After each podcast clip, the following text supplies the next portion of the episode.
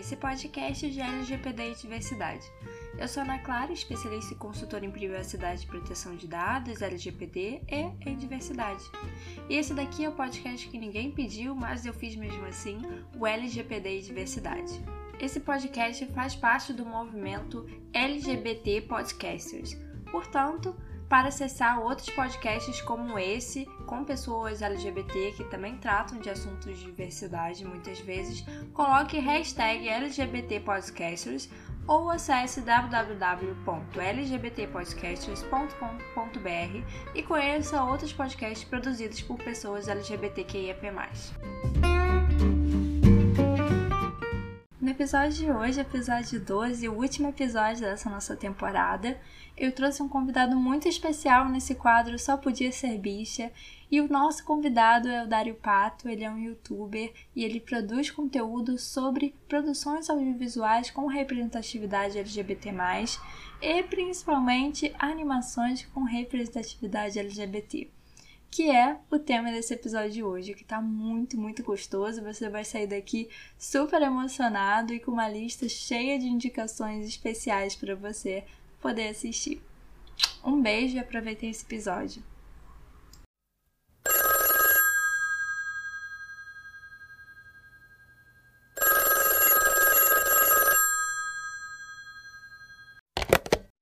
Oi, Dário, como é que você está?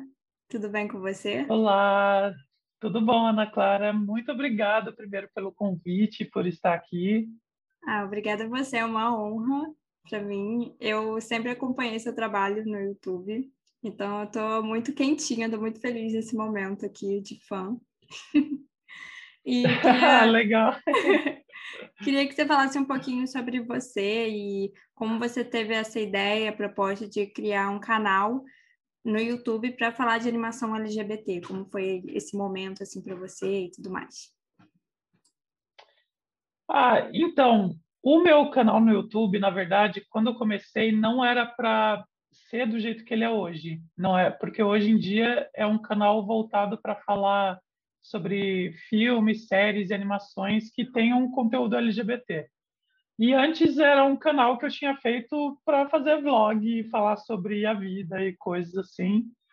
Mas primeiro que o canal não estava dando certo e assim não é que ele não estava dando certo, mas não não estava indo do jeito que eu gostaria que fosse.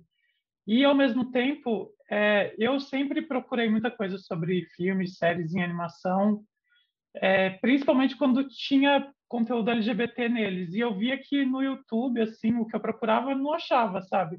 E se eu assistia alguma série, algum filme ou alguma animação que tivesse isso e eu fosse procurar alguém que estava falando sobre, o foco do vídeo nunca era sobre isso, sabe? Nunca era sobre sei lá, um menino gay que tinha lá, ou um casal lésbico, ou uma personagem trans. Nunca era sobre isso, era sempre sobre a história, tudo que tudo bem, legal. Mas eu falava assim, gente, eu queria saber um pouco mais sobre aquele personagem, sabe? Sobre essa história, sobre quem está fazendo, sobre o drama que essa pessoa está vivendo. E daí eu teve um vídeo que eu fiz uma vez no, no canal falando sobre uma personagem trans da série Supergirl. E eu vi que esse vídeo teve mais visualização do que os vídeos que eu costumava fazer. Eu falei, gente, acho que é isso, né? É, de repente, eu não estou achando para assistir, porque de repente, realmente as pessoas não estão fazendo e é algo que eu posso fazer, já que é algo que eu falo bastante também. É, e eu sou formado em cinema, né? Eu sou formado em audiovisual e eu trabalho com roteiro, sou roteirista. E então eu falei assim, acho que eu vou unir um pouco das duas coisas, sabe? Tanto a minha vontade de falar sobre isso e o conhecimento que eu tenho. Eu não, meu canal eu não, não costumo falar sobre coisas muito é, específicas e formais assim dentro do, do roteiro, sabe? Técnicas de roteiro, coisa assim. Eu tento fazer uma coisa um pouco mais conversa mesmo e um bate-papo e, e, mais o que eu sinto também quando eu estou assistindo, né? Mais do que levar para uma parte mais técnica. E daí, e eu vi que depois que eu comecei a fazer isso no canal, né, e falar sobre animação principalmente, acho que a animação é o que acaba é, gerando mais engajamento até no meu canal. Sempre que eu falo sobre alguma animação que tem algum conteúdo, tem algum personagem LGBT, daí eu vejo que tem bastante visualização, tem bastante gente que comenta e compartilha, então eu acho que eu estou encontrando aos poucos assim o um nicho e uma forma le legal de unir várias coisas que eu gosto. Pois é, isso que você falou, hum. eu sempre consumi YouTube, assim, é minha plataforma preferida, minha rede social favorita. E em relação até ao longo da ao longo da, da minha formação como ser humano e como uma pessoa LGBT, eu sempre quis ter representatividade. E eu uhum. consumia uhum. direto, ficava entrando em Tumblr, ficava entrando em vários lugares para ver conteúdo LGBT em termos de animação, em termos de série, filme. E há pouco conteúdo até hoje em relação a isso, principalmente aqui no Brasil, né? E em relação a conteúdo LGBT voltado para animação, eu praticamente só conheço você e outra menina também, que eu esqueci o nome. Eu acho que é Indignada, alguma coisa assim. Ela, alguma coisa assim, que ela ah, também fala sobre. É, a Indignada fala, sim. Tem um outro canal que chama Hora Cartoon. É. não é voltado para isso, mas às vezes ele fala assim, ele fala, por exemplo, de Del House, ele fala bastante de Steven Universe, que são animações que têm representatividade, sabe? Então, eu acho tem, alguns que de vez em quando vai surgindo e vai aparecendo. Eu vejo mais quando é série e filme, mas quando é para animação, daí eu vejo poucos canais falando sobre isso mesmo. É mais, são mais os gringos, realmente, e eu não sou fluente em inglês, eu preciso, eu, sei lá, eu entendo mais ou menos, mas às vezes eu tenho que voltar umas duas, três vezes para assistir. Então, realmente, no Brasil, eu acho que falta. Se tem, eu não conheço e seria ótimo conhecer essas pessoas, que eu queria muito, de repente, criar uma rede de pessoas falando sobre isso, sabe? Conhecer, de repente, fazer uns feats, né? Quem sabe? Eu acho que é muito importante mesmo ter essa rede, ter pessoas como você falando sobre isso, justamente pela importância da visibilidade, porque a gente tem essa ideia também de que animação é só para criança, e não é também é, mas é para todo tipo de pessoa. E ainda mais voltada para a comunidade LGBT, é muito legal porque tem representatividade em algumas animações, tipo The Owl House, tem muita sensibilidade também. Então, toca diversos tipos de pessoas. E em relação também à formação de uma criança, eu acho que é essencial ter essa visibilidade, essa representatividade nas animações. E é isso, a gente tem que cada vez mais falar sobre isso, né? e principalmente ter um canal no YouTube brasileiro falando sobre isso é muito importante, até por exemplo para pessoas que é, não têm, não sabem inglês ou às vezes não desconhecem, porque essas animações eu conheço mais do público de canal gringo, que falam mais sobre isso. Como aqui no Brasil não tem tanta gente falando sobre isso, acaba diminuindo. Então é mais importante ainda para chegar a todo tipo de pessoa, né? É, é exatamente isso. E eu vejo muitos canais assim falando coisas que canais gringos, né? Falando alguns temas, eu falo assim, gente, não tem, porque depois eu procuro com a, as mesmas palavras-chave para encontrar algum vídeo aqui no Brasil. E eu falo assim, as pessoas não estão falando sobre isso, sabe? É muito pouco. E, e realmente é, é algo que eu sentia falta, porque eu não sei se eu falei no começo, mas eu sou um homem gay e eu cresci assim vendo muito animação. Até hoje eu vejo animação, mesmo não sendo mais criança, até porque né, animação não é só para crianças, mas eu continuo vendo animações infantis também, porque eu consumo muito isso. E é uma coisa, um tema assim que é, tudo que eu assistia assim era sempre voltada mais para não é que é voltada para o público hétero, mas é que é feito de uma forma mais heteronormativa, né? Com personagens é, héteros, cis, mesmo que não tenha relacionamento, mas às vezes ele é tem, segue sempre aquele padrãozinho assim de ser um menino é, vestido daquele jeito e quando ele vai se relacionar com uma outra menina, mesmo que gostar, é sempre uma menina, nunca é um outro menino ou vice-versa, né, quando é uma menina. E, eu, por exemplo, o meu desenho animado é, favorito da infância era Doug que era um desenho assim que eu amava, assistia tudo. Até hoje tem camiseta do Doug, tem um quadro que eu fiz quando era criança desenhando assim que e, e moldurei, eu tenho ele e eu deixo guardadinho, assim. Eu tinha acho que uns 10, 11 anos quando eu fiz, que era mais ou menos a idade do Doug. E, e, era um desenho que eu amava e eu achava ele muito parecido comigo, então eu queria muito ser como o Doug. E aí eu tinha um diário também, eu adorava é, desenhar e fazer história em quadrinhos, que eu era o super-herói, e eu me identificava muito com ele. Mas o Doug era apaixonado por uma menina, pela Patty Maionese. Então, tu, nele, tudo que ele tinha representava muito em mim, e, e aí tinha essa parte que ele gostava da menina, e eu ainda estava num processo de me entender e tal. Eu sabia que tinha algo diferente, eu não entendia muito bem o que que era, mas o fato do Doug gostar de uma menina, eu falei assim, bom, eu sou muito parecido com o Doug, então eu também tenho que gostar de uma menina. Então, tinha aquela coisa de, às vezes, eu me forçar a falar assim, não, eu preciso encontrar a minha parte maionese, sabe?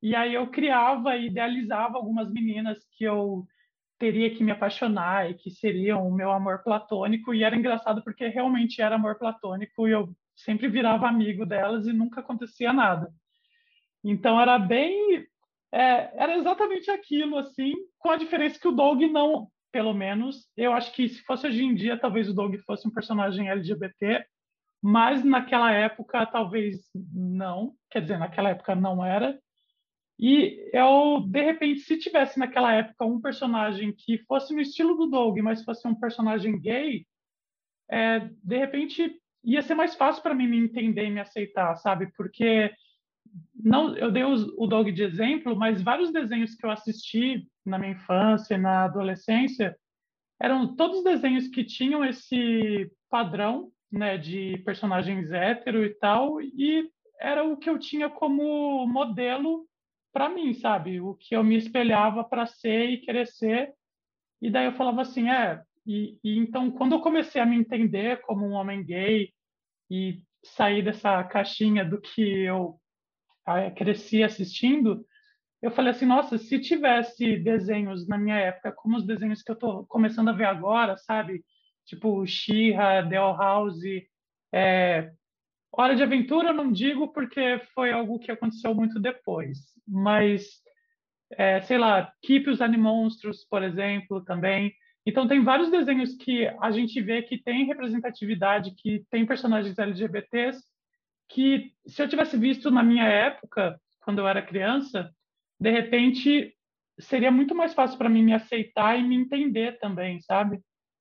Nossa, exatamente. Eu sinto a mesma coisa que você porque é isso que você falou no início, a gente vive numa sociedade binária, é, voltada e muito heteronormativa, né, e voltada sempre para casais heteronormativos, cisgênero. Então, é como se a gente fosse quebrado, como se a gente não existisse, fosse um erro, algo do gênero, porque infelizmente é, é uma norma social e, enfim, ela acaba é, é como se fosse um copo transbordando e aí vai um pouco de água para a produção audiovisual, vai para a literatura, vai para tudo, e em relação ao que é a norma uhum. social, que é o binarismo, a heteronormatividade. Por isso que é muito importante mesmo a gente cada vez mais ter representatividade, né? E em relação ao tema desse episódio, no, nas animações, enfim, nas produções audiovisuais, é sensacional, que é muito, muito importante. Eu, hoje, como, como você, né? Eu também consumo animação, seja adulta, seja infantil, porque eu me vejo nessas animações, porque tem representatividade e também porque tem muita sensibilidade. Eu acho que isso é legal também porque a gente vê cada vez mais outros tipos de pessoas também na, no roteiro, na produção. Então, você vê que tem um toque diferente, né? Do que uhum. era antigamente. E você se sente representado, você se sente abraçado. Isso é muito legal, sabe? É, é bem isso. Acho que o primeiro, a primeira animação assim que eu senti muito isso, não só pelo desenho, mas por quem estava criando, acho que foi Steven Universe, que quando eu, eu assisti muito despretensiosamente. E daí eu comecei a acompanhar os desenhos e falei, peraí, tem uma coisinha diferente aqui, sabe? Eu comecei a pegar alguns signos, algum, alguma simbologia, aí de repente quando a gente descobre da Rubi, da Safira, você fala, nossa, é isso mesmo, sabe? E daí você começa, aí se abre um mundo de possibilidades, daí você enxerga de outra forma, e eu falo assim, gente, que desenho incrível, que animação e, e é aquela coisa que eu falei assim, nossa, se um dia eu tiver filhos, eles vão crescer assistindo Steven Universe, sabe? E, e é muito isso. E, e, eu falei assim, por que, que não tinha isso na minha época, sabe? E se tinha, era algo que era muito subentendido, ou até, se, se a gente pegar umas animações mais antigas, sabe? Tinha até que alguma coisa, vou, sei lá, Meninas Superpoderosas, por exemplo, que tem o vilão lá, esqueci o nome dele. Você é, lembra o nome do, daquele vilão? Que é tipo um diabo, assim, não lembro o nome Eu dele. acho que é ele, não é? Mas ele tem muito um, uns trejeitos assim, e atualmente ele já é considerado mesmo personagem LGBT, apesar de ser vilão, mas aí é, entra em outra, outra história. Mas é algo que você fala assim, ah, tem esse personagem, ele existe, ele já é, sabe, ele tá num, num universo queer, assim, e a gente entende que ele já só que ainda assim eu acho que era a forma como ele se expressava que era diferente mas não tinha algo que Steven Universe por exemplo trazia sabe? Não tinha a complexidade dos personagens e os temas e a forma como tudo era tratado. E mesmo sei lá é, os desenhos antigos voltando para um pouco do desenho antigo assim sei lá se a gente pega Pica-Pau por exemplo que tem ou Pernalonga acho que Pernalonga é um exemplo até melhor que tem uns episódios que o Pernalonga se veste de mulher, né? Ele coloca roupa, peruca, enfim. E aí ele beija personagens masculinos e aí tem é algo que acontece que é uma coisa voltada mais para o humor, né? É feito para dar risada, por mais que seja uma coisa que é o Pernalonga, que é um personagem masculino beijando outro personagem masculino na boca mas aquilo foi feito para humor, não foi feito para você pensar e se entender, ah, eu queria ser como perna longa, não, sabe? É uma coisa só para você dar risada, falar, ah, olha só, um personagem, um menino beijando outro menino, hahaha, que engraçado isso, sabe? Então, eu acho que tem evoluído muito positivamente agora, assim. Ainda acho que cabe criar algum, algumas piadas, não sei se ainda é feito esse tipo de piada, mas eu acho que cabe contanto que você ainda coloque esse outro lado também. É, porque a gente vê muita coisa, às vezes, caricata, né? E de uma forma uhum. que não é muito saudável para a comunidade LGBT. Steven Universe também foi um desenho que eu, que eu amei muito. Porque foi aquilo, né? Eu acho que é, é como se fosse um pacote completo, porque ele tem sensibilidade, ele uhum. tem diversidade, ele tem representatividade e de uma maneira que é natural, né? E você se sente uhum. abraçado. Eu acho que é muito importante esse tipo de representação. E The All House também, né? A Casa da Coruja. Eu acho que é muito isso. É, atualmente é a minha animação assim que eu mais estou consumindo, que eu, que eu mais me animo assim para chegar todo sábado para ter mais episódio, porque é uma história que não fala só disso, mas ao mesmo tempo é, é, interna, é, é, natural, é como se fosse fluindo e você fica, caramba, olha isso, é incrível. E é incrível para gente, que já é adulto, é incrível também para crianças, para adolescentes. Ah, eu, eu amo. é, eu, eu sou suspeito para falar de Dell House, né? Acho que é um. No meu canal eu tenho vários vídeos de Dell House, todo sábado eu faço um vídeo do review episódio da semana. Não sai no sábado, né? Porque não, não dá tempo de editar, gravar e tudo mais. Mas toda semana faço vídeo de Del House porque eu senti isso muito nesse desenho, sabe? Eu estava até conversando com um amigo que é, a gente estava comparando, por exemplo, com Hora de Aventura. Porque Hora de Aventura tem um casal de duas mulheres que é construído durante 10 temporadas, mas a gente só descobre que realmente era um relacionamento das duas no último episódio da última temporada. E foram 10 temporadas para isso acontecer.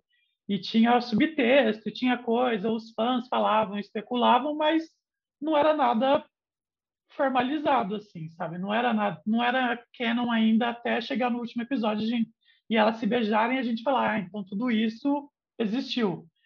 Diferente de Del House, que a gente acompanha a evolução desde a primeira temporada, sabe? Da primeiro você vê a Emmett sentindo, a gente descobre que a Emmett gosta da luz e depois a gente descobre que a luz também está gostando da Emmett, sabe? Então a gente está vendo isso construído e é explícito, sabe? A gente vê que aquilo de fato não é nenhum subtexto, não é uma metáfora para nada, elas gostam e tipo no, no último episódio, episódio 5 da segunda temporada, a Emmett verbalizou o que ela sentia pela luz, não foi para a luz, foi para os irmãos dela, mas ela verbalizou isso.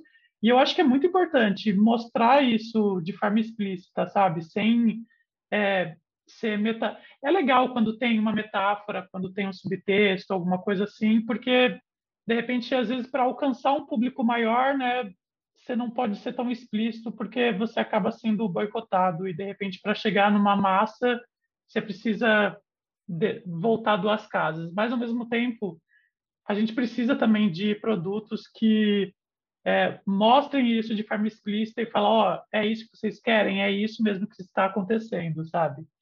E até o que você tinha falado da, da produção, né, da, da equipe envolvida, e tem o, a, é, roteiristas, é, animadores e tudo mais, equipe LGBT mesmo, né? Uma das roteiristas, inclusive, é esposa da criadora da, da nova versão da Xirra, e, e, é muito legal ver esse crossover. São conteúdos, são desenhos são fortes, tem bastante representatividade. Eu acho que Xirra, inclusive, muita gente consome, mais do que The All House, por exemplo, que eu acho que é recente, que chegou agora no Disney aqui do Brasil. Então, é bem é. legal também ter essa mistura, essa representatividade. É importante. Eu acho que a, a Xirra ainda tem mais visibilidade por ser Netflix, uhum. que é um uhum. streaming que tá faz tempo aqui no, no Brasil também, né? E é isso que você falou, The All House tem no Disney Channel, que não é todo mundo que vai lá no Disney Channel, e, e no Disney Plus, que chegou agora, apesar do Disney Plus ter chegado em dezembro, foi em dezembro que chegou? Acho que foi final do ano, né? É, foi final do e ano. E The House mesmo, a Casa da Coruja, faz pouco tempo que chegou, é. então foi em abril, o pessoal está consumindo ainda agora, aos poucos. Aí a gente encontra outras formas de consumir esse produto, porque é tão, é tão pouco, né? Quase não tem, que a gente busca realmente outras formas de encontrar, e seria ótimo que a Disney Plus adiantasse e trouxesse mais rápido, né, os episódios da segunda temporada para cá. Nossa, com certeza. Mas acho que é por conta mas também de dublagem. É, é não, sim, tem a dublagem. Mas, sério, eu é que eu assisto legendado, né? Eu, eu às vezes fico, acho meio ruim quando eles falam, não, vai demorar por causa da dublagem. Eu falo, gente, libera e legendado e depois fala, ah, saiu agora o dublado, sabe? Mas não atrasa isso, porque é justamente isso que faz as pessoas procurarem outras formas de encontrar o episódio, né? Mas enfim, eu acho que justamente essas animações que estão em streaming mais famoso e mais popular, tipo Netflix, que acabam fazendo eles acabarem tendo um hype a mais, né? E, igual She-Ra, Keep os Animonstros também, que é da Netflix, que tem é, um personagem, tem um casal gay, né, em Keep os Animonstros, que são dois meninos para adolescentes, adolescentes.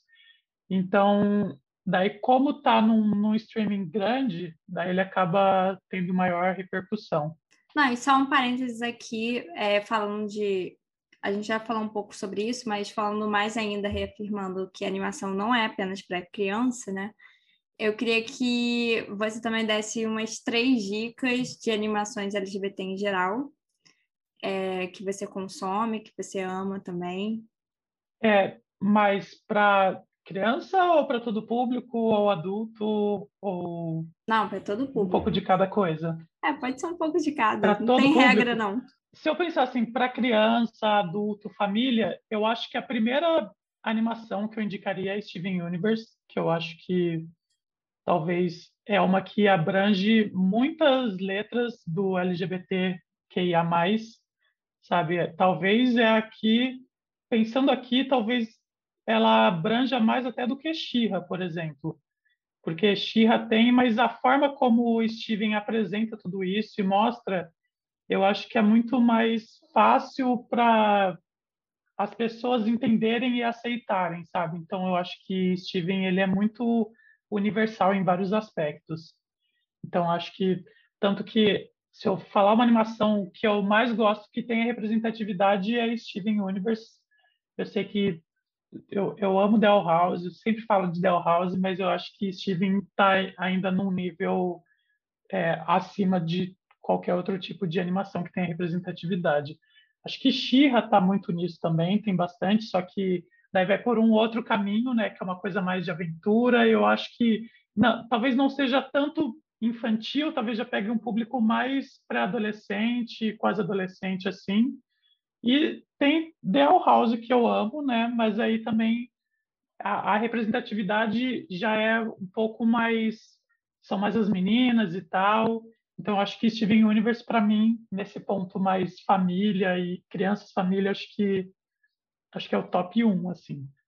É, mas aí pensando já subindo um pouco a idade, eu acho que é, Big Mouth da Netflix, que é, é uma animação que ela é mais adolescente, jovem adulto assim, ela fala muito sobre puberdade e sobre descoberta da sexualidade. Então, e eu acho ela muito legal. Assim, teve, teve alguns problemas, acho que na terceira, na segunda ou na terceira temporada, que apareceu uma personagem que era pansexual, e a forma como ela se definiu para ela acabou gerando um pouco de polêmica porque ela fez uma definição errada, enfim. Mas tirando essa partezinha que acho que depois eles corrigiram até, tem personagem gay, tem personagem lésbica, tem personagem trans que aparece na última temporada, que eu acho muito legal.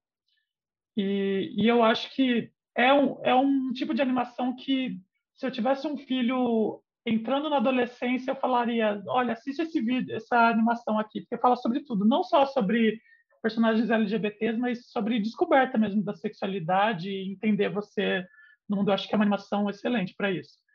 É, e daí, já entrando uma coisa mais adulta, né, talvez porque daí não é para não é para toda a família, até porque tem muito sangue, muita morte e tal. Eu gosto muito de Harley Quinn. Eu gosto muito de séries e conteúdo mesmo que tenha super-herói. Então, Harley Quinn é uma animação que é bem adulta, assim, acho que é mais 18 até, e tem muito sangue, muita, sei lá, coisas explícitas, mas ao mesmo tempo tem a construção do relacionamento da Arlequina com a Era Venenosa, que eu acho muito legal. É, nos quadrinhos elas são um casal mesmo, e na animação isso foi sendo construído aos poucos, desde o momento que a Arlequina termina com o Coringa, até ela criando esse laço de amizade com a Era e as duas se relacionando e se conhecendo e tal. Pra... Nossa, vai ser spoiler isso, eu acho. Mas, enfim, não, não, vou, não vou continuar, mas ah, não sei. São duas temporadas até agora. Não vou continuar, mas, enfim, tem na, na HBO Max. Não sei se estão as duas temporadas, mas na primeira a gente já vê isso sendo construído. E na segunda chega no nível assim que você fala assim: é, glitter para todos os lados. É perfeito. Tem as duas temporadas lá já. E tá legendado, tá tudo bonitinho. Ah, nossa, eu gosto muito porque ela tem. É, eu gosto muito da série. Fora a parte LGBT, claro, até, até, tem. Não são só as duas LGBTs na série, né? Tem, enfim, tem outros personagens lá, mas eu gosto muito do estilo da série porque ela é quase uma sitcom e ela faz muita piada com os super-heróis assim e torna é engraçado que os vilões são os que têm mais camadas e os os heróis são os que são aquele clichêzão do tipo, ai, pessoa é meio bobão assim. Eu acho muito divertido. Só que voltando, né, para mais de 18, muito sangue, muita coisa, línguas saindo, sendo cortadas. Eu acho que eu não lembro se é no primeiro episódio é, já tem cabeça explodindo, é muito sangue, é tripa, é Sim, é, tudo, é. tudo pro lado. Assim. Sim, assim. muito. Na primeira cena já, que é aquela cena lá no barco, lá com que tem o Batman, a Arlequina e o Coringa, é muito.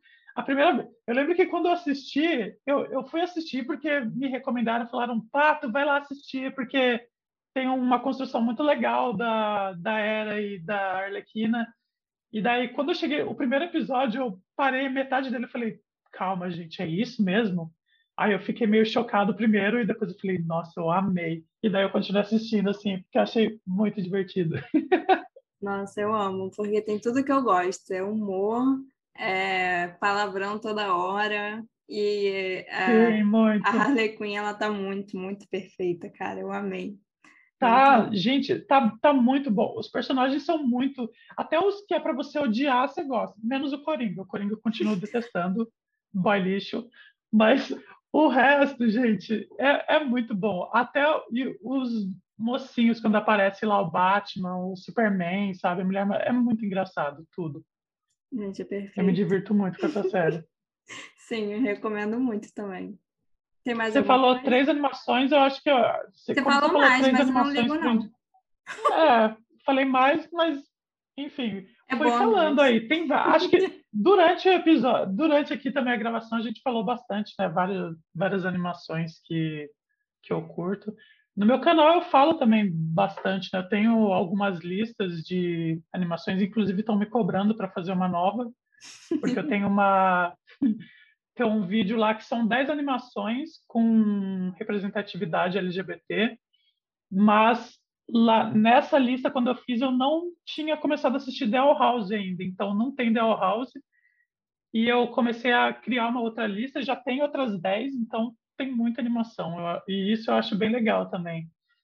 É, é, é, um movimento que a gente vê crescendo né, e, e, evoluindo, e eu acho muito bom. Até eu tinha falado, foi meio falando mal, mas não falando de Hora de Aventura, né, que a construção da, da Jujuba e da Marceline demora 10 temporadas até acontecer para aparecer no último episódio, mas eu acho que isso tem a ver não não tanto com a animação deles não quererem mostrar, e sim com o período com que ela foi feita. E eu acho que Hora de Aventura representa muito essa transição, sabe? Porque de repente no começo não era explícito porque não tinha essa liberdade ainda.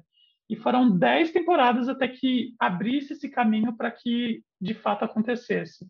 Eu acho que os criadores até citaram Steve, os criadores de Hora de Aventura citaram Steven Universe como porque a, a Rebecca Sugar era uma das roteiristas, né, de de Hora de Aventura e ela está envolvida na criação da Marceline e da Jujuba. E o fato dela ter saído de Hora de Aventura e ter feito Steven Universe e ter criado, aberto as, as portas para que outras animações fizessem isso, foi o que fez com que no final a Marceline e a Jujuba pudessem realmente revelar que era um casal e darem aquele beijo que todo mundo ama e tudo mais. Então eu acho que e agora né, na HBO Max uma ótima outra indicação que é, é que é Obsidian, que é o episódio focado na Jujuba e no Marceline, que aí já é com o relacionamento delas explícito, sabe? Então não tem mais subtexto e é a gente vendo mesmo elas se relacionando. Eu acho um, um episódio até agora de todos que lançaram dessa que é Hora de Aventura Distant Lands, né, que é, o, é um epílogo, é um, não, é, não, é, epílogo porque, porque tem uma, umas partes que são depois, mas é tipo quase um spin-off né, de Hora de Aventura, mas dos três episódios que lançaram até agora, o Obsidian é, sem dúvida alguma, o melhor de todos. Ai, sim, com certeza. É, foi o que você falou, é, para finalizar, é exatamente isso. A gente vê que no início estava meio tímida essa representatividade, ou por falta de interesse, uhum. ou por medo também de ser cancelado, de não ter audiência e tudo mais. E eu vi muito isso na Hora da Aventura e também na Lenda de Korra também. Porque tem a. É, tem a Korra, que é bissexual, e a Sami também. E elas duas, na uhum. HQ, que é meio que a continuação da, da animação, elas estão juntas e tudo mais, e rola até beijo e tal. É, só que na animação eles não fizeram o, nada assim explícito, né? Era muito subentendido. O que eu gosto também, porque é super sensível e tudo mais, mas ao mesmo tempo eu ainda estava um tímido, mas foi uma, uma válvula de escape para o pós, né? Para o depois de, de ter mais representatividade e tudo mais. Então foi essencial também, esses passos tímidos. Sim, sim, super. É, é um caminho, né, também. Não, se, se não tivesse esse. E, e até acho importante, porque por mais que tivesse sido dessa forma mais tímida, mais subtexto, assim, mas foi o que fez as pessoas, quem era LGBT, entender, enxergar, é, pedir por isso, né? E a gente vê crescendo mesmo esse movimento de pedir, chipar e torcer pelos casais. E aí isso mostrou para quem estava produzindo, quem estava criando, que tinha público, as pessoas realmente queriam que isso acontecesse. E daí, quando de fato aconteceu, eles viram, tá vendo? Ó, tem público, as pessoas aceitam, e não só LGBT, isso que é legal, né? Que não, não é só quem é da comunidade que curte e torce. Mas isso eu acho que é a coisa das novas gerações que estão vindo, porque o, o que eu mais recebo no meu canal é pessoas mais velhas, geralmente pais de família. Eu vejo pelas fotinhos do perfil que é uma pessoa com esposa ou marido e uma criança de colo, filhinho, e falando muito mal, sabe? Esculachando o vídeo, falar, ah, é um absurdo isso. Tem muitos hates no, no canal. Geralmente hates homofóbicos, assim, LGBTfóbicos, sabe? Chocada. Que fazem esse tipo de comentário. É, é que tem, tem algumas palavras-chave que eu bloqueio no meu canal. Olha, falando dos bastidores aqui. pra mas tem algumas palavras-chave que eu bloqueio justamente para não ficar aparecendo assim, sabe? Porque eu falo assim, ah, ninguém é obrigado a isso, né? Mas eu tenho uma lista gigante de pessoas, de perfis que estão bloqueados no canal para não ficarem falando, porque são pessoas que geralmente chegam com passagem de Bíblia ou coisa falando, ai, que absurdo. Naquele, naquela animação do Luca, que eu fiz um vídeo para o canal falando dessa animação da Pixar, Luca, que ela não é uma animação LGBT, mas tem muito subtexto LGBT. E eu fiz um vídeo falando de 10 momentos que eu entendo como um subtexto, como uma metáfora para a comunidade LGBT. E daí, nossa, o que teve nesse vídeo de comentário falando, ai, ah, até a Pixar está se vendendo para isso, até não sei o quê. E eu falei, gente, a animação, primeiro que a animação nem era sobre isso, sabe? Eu estou falando só de uma metáfora, tipo, de um subtexto dentro do filme, que o próprio diretor do filme falou que cada um pode interpretar de qualquer forma, que ele não criou o filme para ser um filme LGBTQ+. E, e as pessoas julgando e falando, e falando, ai, que bom que você falou sobre... É, teve uma pessoa uma vez que eu achei muito engraçado, que ela falou assim: ah, que bom que você fica falando todas as animações para que eu já vou anotando para meu filho não assistir. Sabe? É um absurdo, assim. E às vezes tem tipo de comentário assim, eu até penso falo assim: nossa, será que eu tô coitado dessa criança, do filho, da filha dessa pessoa, sabe? Porque, né? Enfim, só um momento aí de desabafo, reflexão. Ai, cara, chocada, mas nem tanto, né? Porque é Brasil. É. Né? Mas é.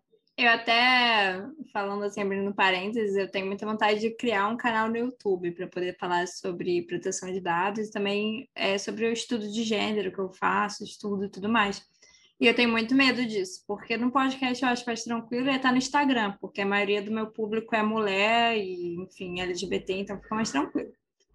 É, mas eu tenho medo, porque o YouTube tem muita gente assim, que, que faz hate de propósito, que gosta de machucar as pessoas. Uhum. E, meu Deus, eu não sei, eu não consigo entender essas pessoas. Mas, ao mesmo tempo, é muito importante ter pessoas como você, assim como outros produtores de conteúdo que são voltados também para uma, uma proposta para a diversidade, sabe? É, muito, muito importante para uhum. todos os tipos de pessoas, seja uma pessoa que está ainda crescendo, seja para a gente, e para continuar falando mesmo, porque a gente existe e é, e é muito, muito importante esse trabalho, essa abordagem é, para todos, né? Para todo mundo. É isso, vou finalizar Legal. então esse episódio maravilhoso. Queria te agradecer de verdade, de coração, porque eu amei ter esse papo com você. Obrigada também por ter disponibilizado tempo, que eu sei que sua agenda é lotada, você tem mil coisas aí. Então, obrigada, fico muito, muito honrada, muito feliz mesmo. Ah, eu que agradeço você pelo convite. Por mim, eu ficaria o dia inteiro falando sobre isso. você vê que a hora que você faz uma pergunta eu me empolgo, às vezes até me perco, vou para um caminho distante, longínquo. Eu amo. E eu começo a falar, não paro mais.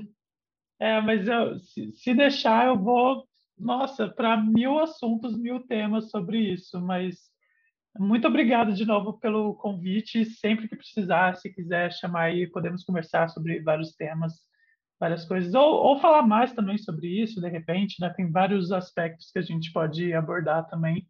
Então, estou super disponível e muito obrigado. A agenda é, é, é cheia, mas é maleável, né? Então, a gente sempre dá um jeito.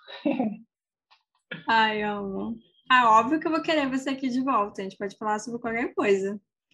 O que mais tem é pano para manga. Mas é isso. Né? Nossa, demais, demais. Obrigado também. E com isso fechamos a nossa temporada com esse último episódio, episódio 12, com chaves de ouro. Espero que vocês tenham gostado tanto quanto eu gostei. Não se esqueçam que na descrição do episódio também tem todas as redes sociais do Dário. Sigam lá, aproveitem o conteúdo dele que tá muito bom. E é isso, não se esqueçam também, caso você não me siga, me siga no Instagram, eu falo sempre sobre diversidade e proteção de dados. Podem tirar dúvida comigo, podem dar sugestão de temas, se quiserem indicar alguém também para participar, fazer collab, enfim, tô ao seu dispor.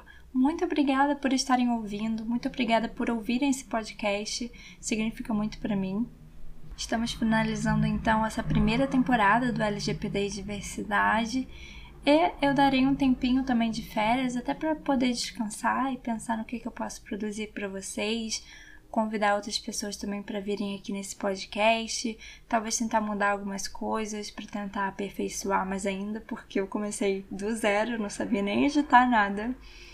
E é isso, gente. Muito obrigada e me ajuda muito de verdade vocês estarem ouvindo, estarem gostando. Compartilhem com quem você acha que pode acrescentar também esse episódio ou esse podcast na vida de alguém. E é isso. Um beijo e até a próxima temporada. Este podcast faz parte do movimento LGBT Podcasters. Conheça outros podcasts através da hashtag LGBT Podcasters ou do site www.lgbtpodcasters.com.br.